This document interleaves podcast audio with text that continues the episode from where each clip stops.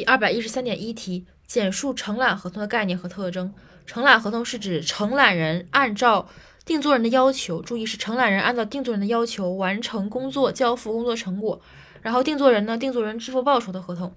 它的特征呢，主要有以下四点。首先，第一和第二是客体，以完成一定工作为目的，标的物为承揽人应向定作人交付的工作成果。该工作成果具有特定性，一定工作加特定性。第三，主体承揽人的义务具有不可让与性。第四是双务有偿诺成式的不要式，即一完成一定工作为目的，二标的物为承揽人应向定作人交付的工作成果，成果具有特定性。一二是客体，三是主体承揽人的义务具有不可让与性，即主体的义务具有不可让与性。最后是双务有偿诺成加不要式。